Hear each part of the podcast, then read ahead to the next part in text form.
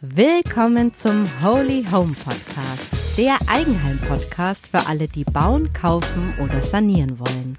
Mit Anna Niedermeier.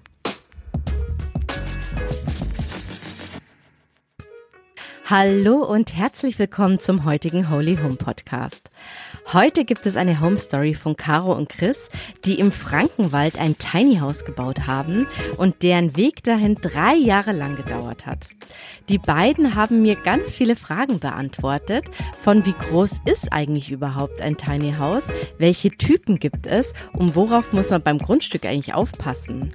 Ja, es geht von Tiny House Siedlungen, Bauvoranfragen bis hin, wie Banken reagieren, wenn man mit einem Tiny House um die Ecke kommt und dass man weniger Eigenkapital braucht, als ich eigentlich so dachte. Ja, ihr seht schon, das Interview ist super intensiv geworden.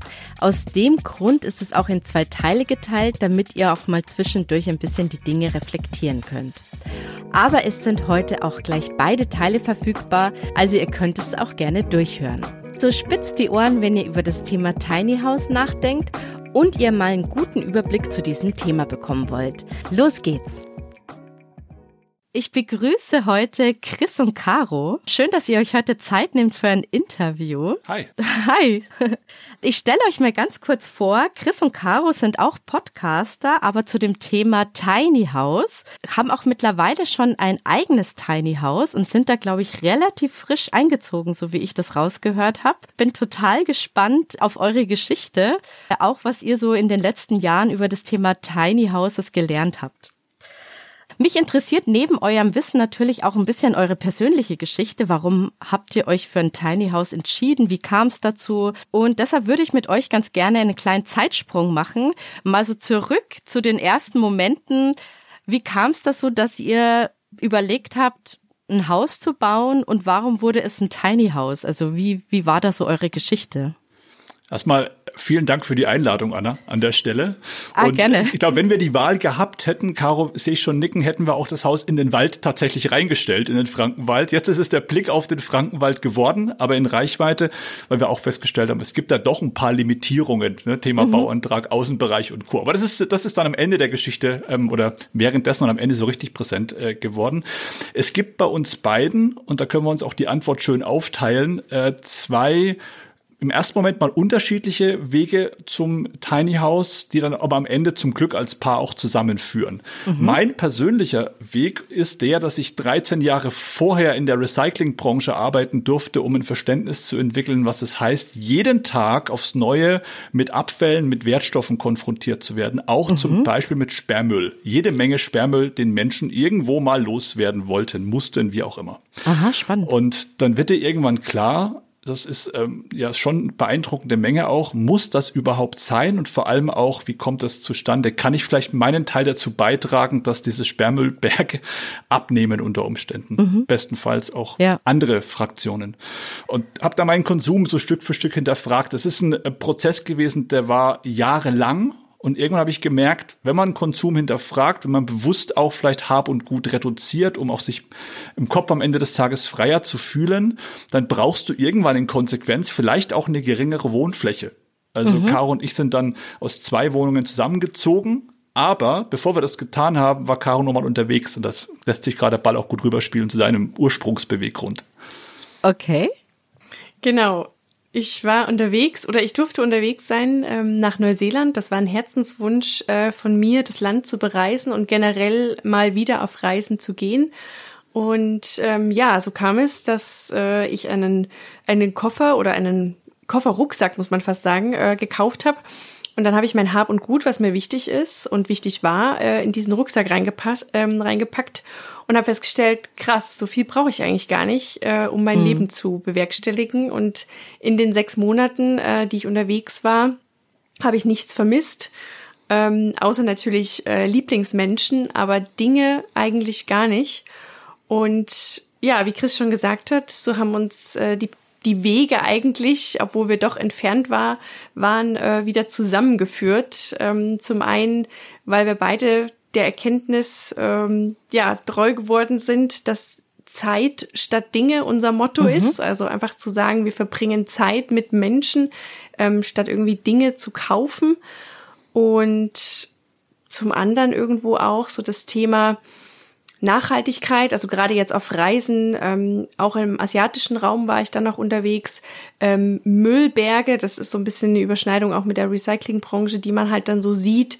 Ähm, Fernsehdokumentationen, gerade wenn man jetzt auch Zeit hat, äh, sich einfach auch mal mit dem Leben zu beschäftigen, ähm, Dokumentationen zu schauen oder sich selber auch zu hinterfragen, was konsumiere ich und warum mache ich das eigentlich? Also ähm, das Thema, vielleicht fülle ich auch eine Lehre und wenn ja, welche Lehre ist das? Also auch sehr viel Persönlichkeitsarbeit äh, auf dem Reisen. Mhm. Das war eigentlich so ein bisschen der, der ausschlaggebende erste Schritt äh, in die Richtung Tiny House. Ah ja, also eigentlich so ein bisschen vom Minimalismus dann weitergelebt in die Räumlichkeiten. Also erstmal so, ich brauche eigentlich gar nicht so viel und dann, ja, okay, spannend. Ähm, ihr habt euch ja für ein Tiny House auf dem Land entschieden. War das eine wahrscheinlich eine bewusste Entscheidung? Seid ihr auf dem Land auch groß geworden oder wie seid ihr so aufgewachsen? Beide ländlich würde ich es würde ich's mal bezeichnen. Man hat sich, das ist ein offenes Geheimnis, dann durchaus auch mal mit beschäftigt. Augsburg, aktueller Wohnort, was gibt's da für Möglichkeiten? Mhm. Ähm, es war eine Idee, aber dann hat man die auch verworfen, weil die Zahlen sprechen einfach Bände. Aber was Caro sagt, ist ein ganz wichtiger Punkt. Persönlichkeitsentwicklung ist ein Punkt, wo ich sage, der gehört zu jedem Weg ins Tiny House irgendwo mit dazu. Okay. Also, dass man sich auch reflektiert.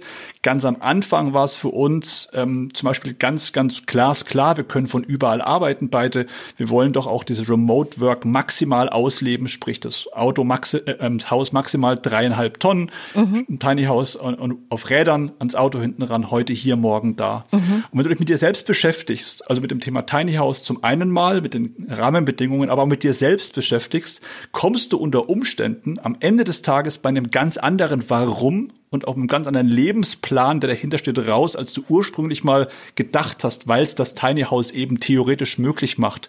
Mhm. Zum Beispiel Heimatrückkehr ich will gar nicht heute hier, morgen da leben. Also ich, Christian Klerner, möchte das nicht. Und mhm. Caro jetzt inzwischen nach Reflexion haben wir es beide für uns festgestellt. Ich möchte auch wieder Richtung Heimat, Richtung Familie unter Umständen und möchte eine gewisse Sesshaftigkeit, vielleicht auch zum ersten Mal im Leben so eine eigene Sesshaftigkeit, mhm. weil das erste war ja mehr oder weniger vorgegeben durch die Eltern, wo ja, du aufwächst. Und äh, das sind so Faktoren gewesen, wo dann für uns klar war, da gibt es auch dann bestimmte Entscheidungen auf dem Weg ins Tiny House, aber Heimat, Rückkehr aufs Ländliche ist verbunden mit Rückkehr auch zu Familie und Co. Ne? Ah ja, spannend. Das heißt, ihr seid auf dem Land aufgewachsen, seid dann in die Stadt gegangen und habt dann überlegt, wo wollen wir eigentlich hin? Ich wollte gerade sagen, im, im, Gegensatz zu Chris äh, bin ich in der Wohnung groß geworden, ähm, zusammen mit meinem Bruder. Und äh, im Freundeskreis waren tatsächlich ein paar, ähm, die ein Grundstück hatten und auch sehr grüne Grundstücke. Und wir waren in den Wäldern unterwegs. Also wir waren selten äh, zu Hause, wir waren selten drin, mhm. wir waren super gern draußen. Und ich glaube, das hat mich natürlich auch geprägt. Also für mich war klar, wenn wir den Schritt machen, dann möchte ich nicht nur, ich sage jetzt einfach mal 200 Quadratmeter, wo ich doch so Grünstreifen um dem Haus drumherum hab, sondern mhm. tatsächlich auch einen Garten. Also den habe ich mir als Kind, äh, fand ich den total super.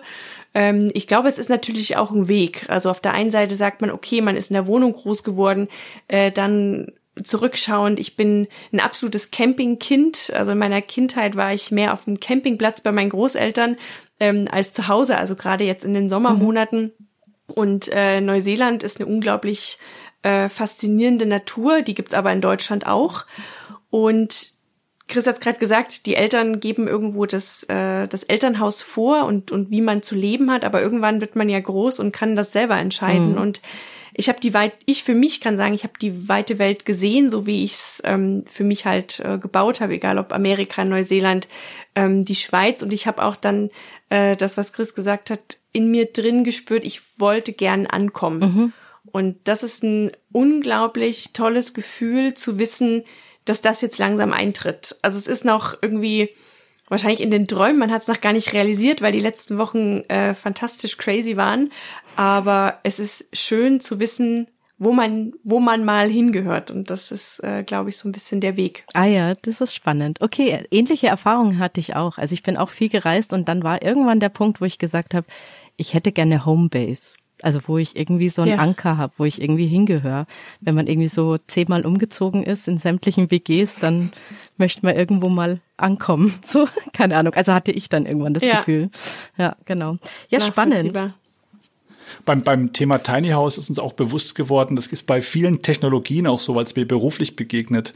Es ist wesentlich wertvoller zu schauen, was sind meine Bedürfnisse und dann zu gucken, was kann mir ein Haus, in dem Fall Tiny House vielleicht bieten, aus der Vielfalt mhm. an Häusern, mhm. als zu gucken, was können denn diese ganzen Tiny Häuser, verrückte Geschichten, zum Beispiel dreieinhalb Tonnen ans Auto ranhängen und dann zu gucken, ähm, äh, machen mich diese Features an. Also dieses Features raussuchen ist, ist weniger zu empfehlen, weil am Schluss ist es nur spannend, aber es passt nicht zum Lebensentwurf. Weil es gibt durchaus auch dann natürlich Verpflichtungen, die mit so einer Entscheidung einhergehen oder zum Teil auch Beschränkungen unter Umständen. Ne? Mhm. Und es verführt eben aufgrund der Vielfalt an Dokumentation an Instagram und YouTube, sich mit den vielen Möglichkeiten zu beschäftigen, dabei zu vergessen, was man eigentlich selbst möchte. Also was passt eigentlich zu mir und meinen konkreten Bedürfnissen. Hilft auf dem Weg auch. Also ihr würdet quasi eigentlich eher mit so einer Eigenreflexion, Selbstreflexion starten. Ja. Äh, wie möchte ich eigentlich leben? Wie, wie könnte ich mir das in den nächsten Jahren vorstellen? Und dann erst gucken, welches Tiny House oder welches Haus vielleicht und dann landet man irgendwann beim Tiny mhm. House, passt zu diesem Lebenstraum, dass man erst beim Träumen anfängt, genau. wie, ich mir das wünsche, ob es jetzt Land, Stadt, äh, wie auch immer, klein, groß, ökologisch, normal, so wie auch immer dann aussieht. okay. Und vor allem auch ähm, gerade bei der Eigenreflexion äh, es sich zu erlauben zu spinnen. Mhm. Also fernab von der Gesellschaft, fernab von dem, das macht man doch so. Das hilft unglaublich, weil wenn man, dann eröffnen sich ja ganz neue Räume, ne? wenn man sich das mal ähm, aufschreibt sogar auch, damit man es lesen kann, dann passiert ja also dann passiert ganz Großes äh, in unserer Welt. Wir haben dann auch mal gesagt, okay, wer sagt eigentlich, wie wir zu leben haben und warum sollen wir so leben, wie unsere Eltern gelebt haben? Weil die Natur und die Welt das verändert sich ja alles, ne? Und das, glaube ich, ist ganz, ganz wichtig. Ja. Und wie habt ihr das als Paar dann gemacht? Weil ihr habt ja dann wahrscheinlich auch entschieden, wir wollen vielleicht die nächsten Jahre zusammen verbringen.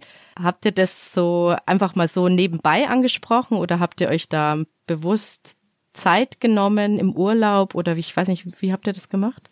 Das ist vielleicht, ähm, in dem Fall ist es der Segen, manchmal ist es auch Fluch, dass ich hauptberuflich Innovation Coach bin. Das heißt, ich entwickle Workshop-Formate, mhm. moderiere Workshops und so weiter, wo es ähm, um ähnliche Themen geht. Und ähm, es hat tatsächlich geholfen, genau so methodisch vorzugehen. Also wir hatten wirklich einen, einen, Workshop zu zweit mit uns. Also muss man so sagen. Ach cool. Wo wir uns, wo wir wirklich auch genau dieses Thema, wo stehen wir heute, wo wollen wir eigentlich hin, auch bewusst erstmal getrennt voneinander befragt, um dann zusammenzuführen, wie, wo gibt es Überschneidungen, wo vielleicht auch nicht und wie gehen wir auch mit diesen Punkten um, wo es keine Überschneidungen gibt, wo es keine gleichen Ansichten gibt.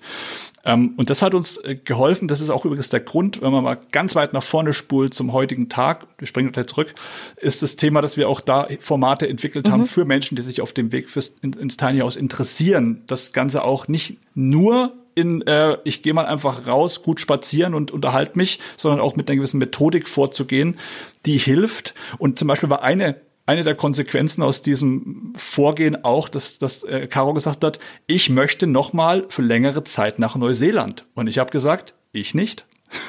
Und das, das kann man einfach mal offen aussprechen. Und da vielleicht auch ist für, für viele Menschen, die gern und viel reisen, ähm, und ich reise auch gern und viel, aber es hat in meinen Lebensentwurf nicht reingepasst zu dem Zeitpunkt, jetzt ein halbes Jahr sich auszuklinken. Mhm.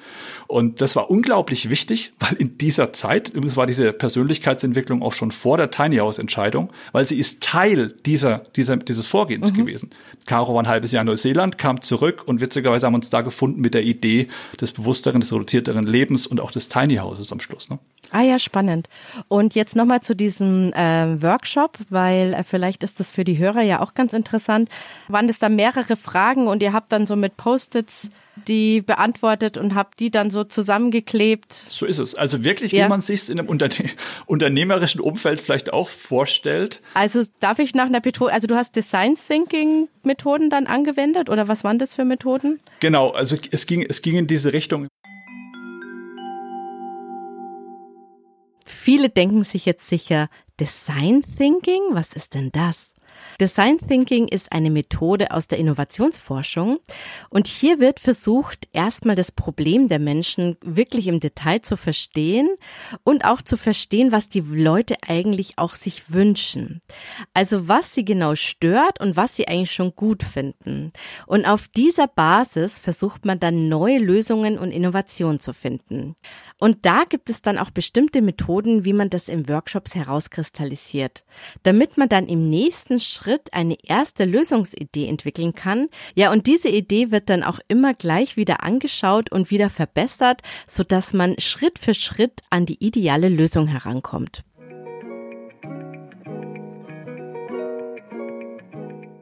Äh, wichtig war mir nur, und das ist, war so die Kernaussage dieses Vorgehens, dass man sich eben nicht an Tisch setzt und nur gemeinsam diskutiert, sondern dass man auch wirklich bewusst Schritte in diesem Vorgehen hat, wo Menschen mal, und in dem Fall wir beide, getrennt voneinander, ohne Beeinflussung des Partners, ihre Ansätze für sich festhalten und man es dann zusammenführt. Mhm. Ähm, das war unglaublich wertvoll, weil es eben dabei hilft, dass man auch nicht mhm. schön färbt. Nach dem Motto, jetzt weiß ich, was der Partner will. Wenn ich so sage, weiß ich, da geht er mit. Wenn ich so sage, dann gibt's nur wieder Diskussion. Das ist nicht gesund, sondern dass man auch diese, wollte ich gerade sagen, Gruppenarbeit, aber bei zwei Leuten ist Gruppenarbeit schwierig, aber eins zu eins auch und, und das hat das hat geholfen. Das ist natürlich nicht ja. immer schön, aber es ist ähm, aus meiner persönlichen Wahrnehmung, Caro kann es korrigieren, äh, fühlt sich das jetzt schon immer wieder punktuell sehr hilfreich an, weil man eben sich den Weg gemeinsam erarbeitet hat und nicht nur nachgeplappert oder vielleicht auch sogar gesagt, ich mache das, weil es für dich passt. Ja, oder so reingeschlittert. So das gibt's mhm. ja auch oft. Ich glaube, ganz ein ganz wichtiger Aspekt in dem Workshop war auch dieses äh, Thema der Wertfreiheit. Also wirklich äh, Sachen aufzuschreiben und jetzt nicht Angst davor zu haben, sobald ich den Post-it klebe, da kommt gerade so, ah oh, nee und so. Äh, also so eine Wertung quasi. Ich meine, mhm. wir Menschen neigen ja dazu, direkt äh, etwas zu werten für uns. Ähm, aber da einfach mal den Post-it aufzukleben und zu sagen, ich möchte trotz des geringen Raumes ähm, einen Rückzugsort. Egal wie der erstmal mhm. aussieht, aber einfach auszusprechen, manchmal bin ich an einem Punkt, wo ich einfach meine Ruhe brauche. Da möchte ich niemanden mhm. sehen, äh, da möchte ich nicht kommunizieren, da brauche ich einfach meine Ruhe. Wie das dann aussieht, das kann man ja miteinander besprechen, aber dass man das mal ausgesprochen hat, das war für mich unglaublich wertvoll. Am Anfang hatte ich auch Angst, weil natürlich ist dann auch so ein bisschen die Gefahr, okay, kippt jetzt dieser Traum vom Tiny House. Aber wie gesagt, wenn man wertfrei, glaube ich, Post-its erstmal klebt und danach drüber diskutiert, mal eine Nacht drüber schläft, wie auch immer, ähm, ja, ist das echt sinnvoll.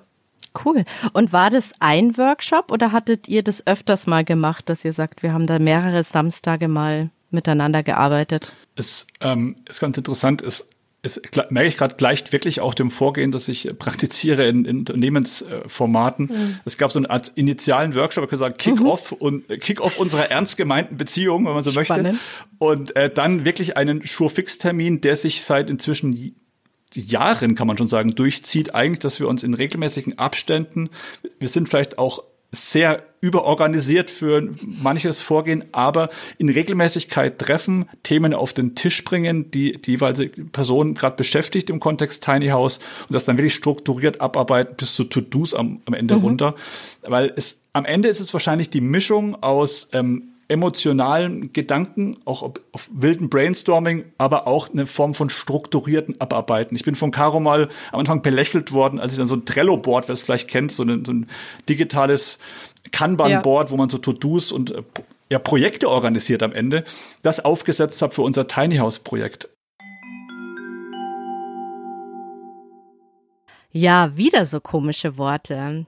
Trello und Kanban-Board. Also hier könnt ihr euch vorstellen, dass ihr mal alle eure To-Dos nicht auf eine Liste schreibt, sondern jede Aufgabe auf ein Kärtchen. Und diese To-Do-Kärtchen, die sortiert ihr jetzt nach einer gewissen Ordnung, zum Beispiel nach großen Themen und Stand der Erledigung. Ja, und diese Boards dienen eben im Projektmanagement dazu, dass man einen guten Überblick hat über alle Aufgaben und was jeweils Stand der Dinge ist. Ja, und dann bespricht man sich regelmäßig dazu und am Ende bekommt auch jeder Hausaufgaben, was was er bis zum nächsten Meeting zu erledigen hat.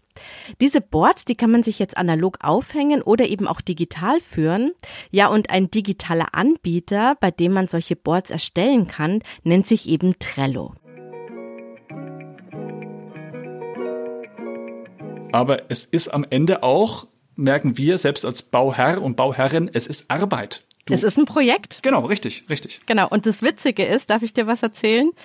Ich, wir haben hier ein altes äh, in, in Fürth so ein Hinterhofhäuschen saniert, über mehrere Jahre, so ein denkmalgeschütztes. Und was war jahrelang in unserem Wohnzimmer? Ein riesiges Kanban-Board, wo wir jeden Samstag da standen mit unserem Post-it-Zetteln und überlegt haben, was müssen wir als nächstes tun? Wo sind die Prioritäten? Was ist der Status? Wer macht was? Wer mhm. geht mit welchen Zetteln wieder zu seinem Schreibtisch und muss die Woche was erledigen? Ja. Weil das anders gar nicht zu handeln war, weil das einfach mhm. so viele Aspekte hatte, und das neben seinem Berufsleben, dass das einfach irgendwie eine Organisation gebraucht hat. Und ja. ich habe eben auch die Design Thinking Methoden da einfach angewandt ähm, oder Projektmanagement Methoden, um das irgendwie handelbar zu machen. Witzig. Das ist ja der Punkt, ähm, ne, das Thema Bauen, äh, Thema Tiny House, das macht man ja in Anführungszeichen nebenbei, äh, weil irgendwie ja. muss ja auch noch Geld reinkommen. Ähm, zumindest haben wir uns dafür entschieden zu sagen, wir arbeiten klassisch mhm. weiter ähm, und, und bauen unser Tiny House, lassen unser Tiny House bauen. Man ist natürlich trotzdem involviert. Ähm, der Architekt hatte bis vor kurzem noch diese Funktion am Handy, ähm, dass das Handy immer laut klingelt, also mhm. so die sogenannte Notruffunktion, ähm, weil immer wieder Absprachen notwendig waren. Und ich glaube, ich, also ich glaube, äh, am Anfang habe ich es tatsächlich belächelt, weil mir aber die mhm. Dimension mhm. nicht bewusst war. Heute feiere ich das Trello-Board und eröffne super gern neue Karten für neue Ideen. Okay, cool. Äh, egal ob für Tiny On oder für unser aktuelles Projekt. Also kann ich absolut nachvollziehen, egal ob man es jetzt äh, digital oder ja, analog ja. macht, aber sonst irgendwann äh, zersprengt halt auch den Kopf. Das ne? stimmt, ja, okay, cool. Jetzt machen wir mal kurz weit weiter mit eurer Reise. Also ihr habt quasi ähm, euer Leben reflektiert und auch euer gemeinsame äh, Lebensentwurf anhand von Methoden entwickelt und dann war irgendwann klar, wir wollen zusammenleben, und ihr wollt irgendwie ein Eigentum auch kaufen, oder? Und warum habt ihr euch jetzt nicht, wie viele andere Familien, einfach umgeguckt nach einem alten Häuschen zum Sanieren oder was ähm, neu zu bauen, sondern wie seid ihr auf, also wie seid ihr zu dem Thema Tiny House gekommen? Waren das finanzielle Gründe? Waren das die minimalistischen Gründe? Warum war das jetzt so? Also, wenn du meine handwerklichen Fähigkeiten kennen würdest, würdest du Caro zustimmen, dass äh, jede Form von Renovierung äh, nicht funktionieren würde. Auch die Motivation, okay. das zu tun, muss man ja natürlich auch mitbringen. Mhm. Wir sind dann losgelaufen und haben uns zuerst mal, das war der eine der ersten Haltestellen, sag ich mal, ähm, tatsächlich eine Tiny House Siedlung angeschaut. Also für uns war das Thema mhm. klar, uns genügt weniger, mal generell weniger Fläche. Wie immer das aussieht, weniger Fläche ist es. Und wenn du dich mit weniger Fläche beschäftigst, kannst du natürlich eine kleine Wohnung beziehen ähm, stößt mhm. dann irgendwann auf das, auf das Tiny House Thema. Was wir nämlich gemerkt haben ist, weil wir auch mal nach kleiner, nach einer wirklich kleinen Wohnung Ausschau gehalten mhm. haben, die ist gar nicht so einfach zu kriegen. Wir haben wirklich Absagen bekommen für Einzimmerwohnungen zu zweit, weil der Vermieter, die Vermieterin gesagt hat, das ist zu klein für euch. Ich sage euch, Ach, okay. das ist zu klein für euch. Oder ich sage euch, das ist, hat eine zu hohe Abnutzung mit zwei Leuten. Kann ich die Wohnung nicht mhm. geben. Wo man eigentlich sagen könnte, Mensch, das sind zwei zahlende Menschen. Ich habe eine Absicherung. Das Geld wird immer kommen, weil die Wohnung wesentlich günstiger. Also so die klassische kleine Wohnung, zum einmal aus den genannten Gründen einfach so mieten, ist gar nicht mal so leicht. Und eine klassische kleine Wohnung kaufen war für uns nie eine wirkliche Option, weil wir gemerkt haben, die Wohnungen sind darauf häufig auch nicht wirklich ausgelegt. Also von der Bauform, vom Schnitt, da braucht es einen echten Glücksgriff, dass du mit dem Tiny House Mindset darin auch so leben kannst. Mhm. Deswegen war der Punkt, da muss was, muss was gebaut werden. Also für uns, ah ja, okay. nicht nur für uns muss was gebaut werden, sondern generell für Menschen, die sich dann dafür auch interessieren, zum, äh, zum einen mal diesen Tiny House, das Tiny House Mindset leben zu können, vom Schnitt der Wohnung, von, vom auch Mobiliar, das ich vielleicht fest verbaue oder mehrfach, mhm. mehr, Mehrfachnutzung denke und Co. Und dann sind wir nach Mehlmeisel gefahren in die Tiny House Siedlung. Ähm, mhm. Ich meine, es war sogar die allererste, zumindest die bekannteste Tiny House Siedlung in, in Deutschland, wo mhm. man sich verschiedene Haustypen anschauen kann und vor allem auch mit Menschen sprechen, die schon im Haus leben. Ah ja, okay. Was wir gemerkt haben, ist, du kannst mit vielen Herstellern sprechen. Aber ein Hersteller wohnt in neun von zehn oder vielleicht sogar in zehn von zehn Fällen nicht selbst im Tiny House. Ja. Das heißt, die, die Theorie, super, spannend. Die emotionalen Erfahrungswerte und die Praxis fehlt. Also mhm. sprich doch lieber mit Menschen bei unserer Erfahrung, die schon drin wohnen. Wie fühlt sich's heute an? Wie, wie war der Weg dahin mhm. vor allem auch, so von der Idee bei euch? Und dann, Caro, meins ging es mit auf Rädern los und dann hat's so sein, ging es so seinen Gang, ne? Ja, ich glaube, die Zeit, äh, als wir noch die Räder im Kopf hatten, war tatsächlich auch durch die, ähm, ich sage jetzt mal, digitale Nomadentum geprägt. Ich weiß nicht, ob äh, dir das was sagt, äh, Anna. Mhm. Äh, DNX, äh, Chris ah, ja, war sogar okay. auf dem mhm. DNX-Festival ja. ähm, vor einigen Jahren. Digitale Nomaden, hm, schon mal gehört, aber was war das nochmal? Digitale Nomaden sind Menschen, die einer Arbeit nachgehen, die man eben sehr gut remote im Homeoffice erledigen kann. Und weil es ja dann egal ist, ob ich jetzt daheim bin oder unterwegs bin, sind digitale Nomaden auch gerne an den schönsten Orten der Welt, zum Beispiel im Bali. Und die besagte DNX-Konferenz, das ist eben so ein Treffen, wo sich einmal im Jahr diese digitalen Nomaden treffen und austauschen.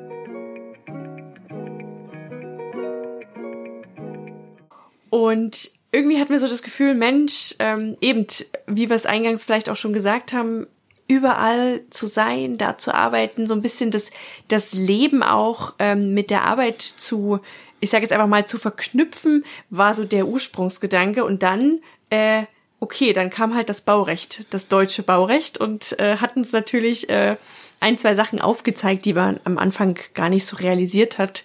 Ähm, und neben dem, dass wir gesagt haben, also eine kleine Wohnung, okay, der Schnitt, naja, vielleicht könnte man ja trotzdem noch irgendwie ein Hochbett reinbauen, dass du eine zweite Etage hast, etc., ähm, war für uns oder persönlich auch für mich so der Punkt, ich wollte dann auch gern so ein bisschen was Grünes. Und gerade jetzt, wenn du was, was eigenes hast, vielleicht auch was kleines eigenes, du hast halt niemanden, der dir auf dem Kopf rumtrampelt, wenn du nicht selber äh, gerade unten bist und dein Partner äh, über dir, ähm, im, im Obergeschoss zum Beispiel, sondern du hast halt diese eigenen vier Wände und mhm. ähm, hast so ein bisschen deins. Also ne, bei einer, bei einer ähm, Vermietung, bei einer Wohnung war ich äh, immer sehr ähm, bedacht darauf, dass ich vielleicht ganz oben wohne, weil dann wusste ich, äh, mir kann niemand auf dem Kopf rumtrampeln, in Anführungszeichen. Und jetzt äh, weiß man halt einfach, okay, wenn jemand trampelt, dann ist es der Partner sozusagen oder die Partnerin. Ah ja. Darf ich mal fragen, ab wann ist ein Haus eigentlich ein Tiny House? Also gibt es da irgendwie so eine Größengrenze, wo man sagt? Also in, in Deutschland sagt die Community, ich, es gibt das sagt nichts Gesetzliches, aber bis 50 Quadratmeter Wohnfläche. Ah ja, okay. Bis 50 ähm, Tiny House ähm, da gibt es natürlich auch Marketinginitiativen von diversen Herstellern, die sagen, wir bauen euch auch ein Tiny House mit 80 Quadratmetern. Das ist dann ein bisschen so die Frage, mhm. wie man es auslegt. Dann geht schon zur aber, Richtung Fertighaus, okay. Ja, mhm. ist, am Ende ist es dann, geht's dann in die Richtung. Aber bis 50 ist so etabliert. Ich glaube, da mhm. sprechen auch, spricht auch mehrheitlich ähm, der Hersteller davon. Genau, aber es ist nicht zwingend mobil, sondern das ist Mobilsein ist quasi eigentlich nur ein Feature, das möglich ist.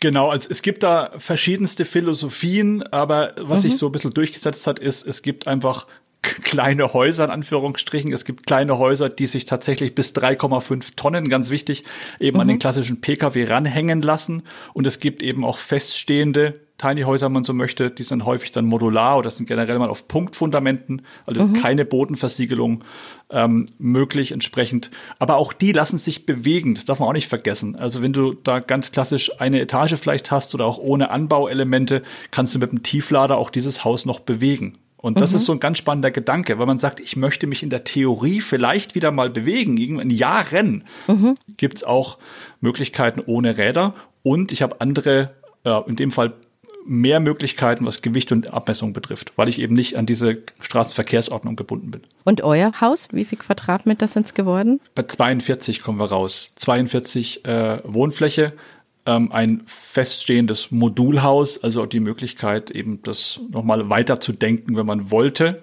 Ähm, aber wie Caro vorhin schon gut beschrieben hat, es ist eigentlich auch vom Innenleben, vom Aufbau schon so gedacht, dass ich Privatsphäre habe, dass ich vielleicht noch, wenn ich möchte, eine weitere Tür einziehen könnte in diesen Anbauwürfel, den wir uns dann mit ähm, ran entwickelt haben oder entwickeln haben lassen, mhm. um also auch noch mehr Privatsphäre zu schaffen, um vielleicht zwei plus eins in diesem Haus auch leben zu können. Und das war uns auch wichtig, schon mal einen Schritt weiter zu denken, zumindest mal. Ah ja, okay. Das heißt, insgesamt habt ihr mit dem Zusatzmodul 42 Quadratmeter. Genau. Ah ja, okay. Und wie lange wohnt ihr jetzt schon drin? Der Einzug, Caro, das kannst du besser sagen, weil das war dein Tag. Ja, der Einzug äh, war oder ja doch war äh, der 9. Mai. Äh, klassisch zu meinem Geburtstag habe ich ein Haus bekommen. Äh, das kam 8 Uhr mit mit dem Tieflader Ach, super, ähm, okay. an unser Grundstück gerollt. Äh, hat dann natürlich noch ein paar Stunden gedauert, äh, die Montage. Ähm, wir brauchten einen, einen Kran, der dann das Haus nochmal bewegt vom Tieflader auf die Punktfundamente, die wir haben äh, vorher Mhm. setzen lassen. Und ähm, ja, jetzt war es natürlich ein bisschen, ich sag mal, noch schwierig, äh, Thema Wasser und Strom. Deswegen war man ähm, zwar die ersten Nächte mal im Haus, aber natürlich äh, kann man dann auch mal die, die, die Dusche genießen ähm, bei Nachbarn oder bei Freunden, je nachdem. Ähm, aber seit Anfang Mai ähm, sind wir jetzt im Besitz vom Haus und per 1.6. ist auf jeden Fall auch dann der äh, vollständige Umzug äh, vollzogen, weil einfach auch die kleinere Wohnung äh, gekündigt ist und dann, ja, geht's in die Testphase. Das ist vielleicht nochmal ein ganz, ganz guter Punkt oder auch, auch ähm, Hinweis Ja. zum Thema, weil gerade äh, es fehlt noch Wasser. Also wir haben Wasser nicht vergessen. es musste noch nachjustiert werden um das Haus entsprechend auch und wird noch final angeschlossen, sind in den finalen Zügen. Und was da auch, glaube ich, noch ein wichtiger Punkt ist, den wir auch lernen durften, eine Vollautarkie in Deutschland, also wie man sie vielleicht von Neuseeland kennt, mit dem Häuschen da irgendwo im Busch stehen, ist nicht rechtens. Also ich brauche in Deutschland Wasser, Abwasser und Stromanschluss. Ob ich es dann nutze oder wie intensiv ich es nutze, glaube ich, das ist dann mein, meine eigene Entscheidung. Ich kann dann auch schon in die Autarkie gehen oder mir entsprechende Elemente wie zum Beispiel Solarkollektoren für die Stromversorgung anbauen ans Haus und auch nutzen. Aber ich brauche in der Theorie diese Anschlüsse. Das äh, nimmt ein bisschen vielleicht die Romantik von diversen Fotos, die man so kennt mit kleinen Ja. Häuschen. Aber das ist auch ein Punkt, wo wir ge- gemerkt haben, hoppla, okay, dann ist doch nicht ganz so leicht heute hier, morgen da, weil in den Regeln, im Regelfall kommt dann auch noch ein Bauantrag mit dazu, ab einer gewissen Größenordnung. Also über 75 Kubik in Bayern zum Beispiel, muss ich einen Bauantrag stellen. Also so mal eben schnell rechts ranfahren mit dem Tiny House ist dann doch Romantik pur. Geht doch nicht. Okay, da, das wären jetzt eben so ein bisschen meine nächsten Fragen. Also ihr, ähm, ihr wart in dieser Siedlung, ihr habt dann gesagt, okay, cool, wir können uns das vorstellen. Habt ihr auch mal Probe gewohnt, bevor ihr euch weiter auf den Weg gemacht habt? In dieser Siedlung kann man da Probe wohnen oder wie? Wo habt ihr das gemacht? Ja, auf jeden Fall. Probewohnen ist eines der, äh, wie sagt man so gut, äh, Must-Haves oder wie auch immer.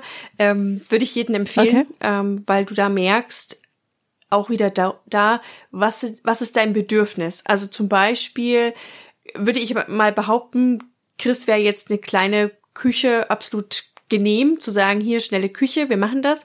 Und ich habe aber schon beim, beim ersten Probewohnen gemerkt, ich möchte kochen weiterhin. Ähm, ich möchte super gern auch Gäste einladen ähm, und sie bekochen. Ich komme ursprünglich aus der Gastronomie und Hotellerie, also äh, da habe ich auf jeden Fall Lust, Lust zu. Ähm, und du merkst natürlich auch das Thema Schlafnische. Ne? Sehr oft sieht man Bilder, wo du dann so reingriechst. Das ist total kuschelig für zwei, drei Tage. Aber wenn du dir vorstellst, dass du das jeden Tag machst in deinem Alltag und dich dann auch so in einem gebückten Zustand versuchst anzuziehen, ähm, vielleicht auch im Badezimmer irgendwie dich nicht wirklich drehen kannst, etc. Also das finde ich unglaublich wichtig, äh, Thema Probewohnen. Und vor allem auch, wir haben am Anfang, haben wir immer bei gutem Wetter Probe gewohnt. Das geht top, weil man ist ja nie indoor. Ähm, aber dann haben wir auch mal gesagt, jetzt müssen wir mal Ah. im November Probe wohnen, zu Christian Geburtstag. Okay. Weil Wetter eher nicht so gut. Das heißt, du bist ja auch gezwungen, in Anführungszeichen, mal drin zu sein. Und da äh, lernt man sich natürlich nochmal neu kennen. Sodala, das war jetzt der erste Teil der Home Story von Caro und Chris. Im zweiten Teil geht es jetzt weiter mit der schwierigsten Sache, nämlich der Grundstückssuche, weil es wirklich viele Dinge gibt, die man beachten muss. Und sie erzählen, wie man Tiny Häuser finanzieren kann und dass man weniger Eigenkapital braucht, als man eigentlich so denkt. Also hört gleich den zweiten Teil des Interviews weiter.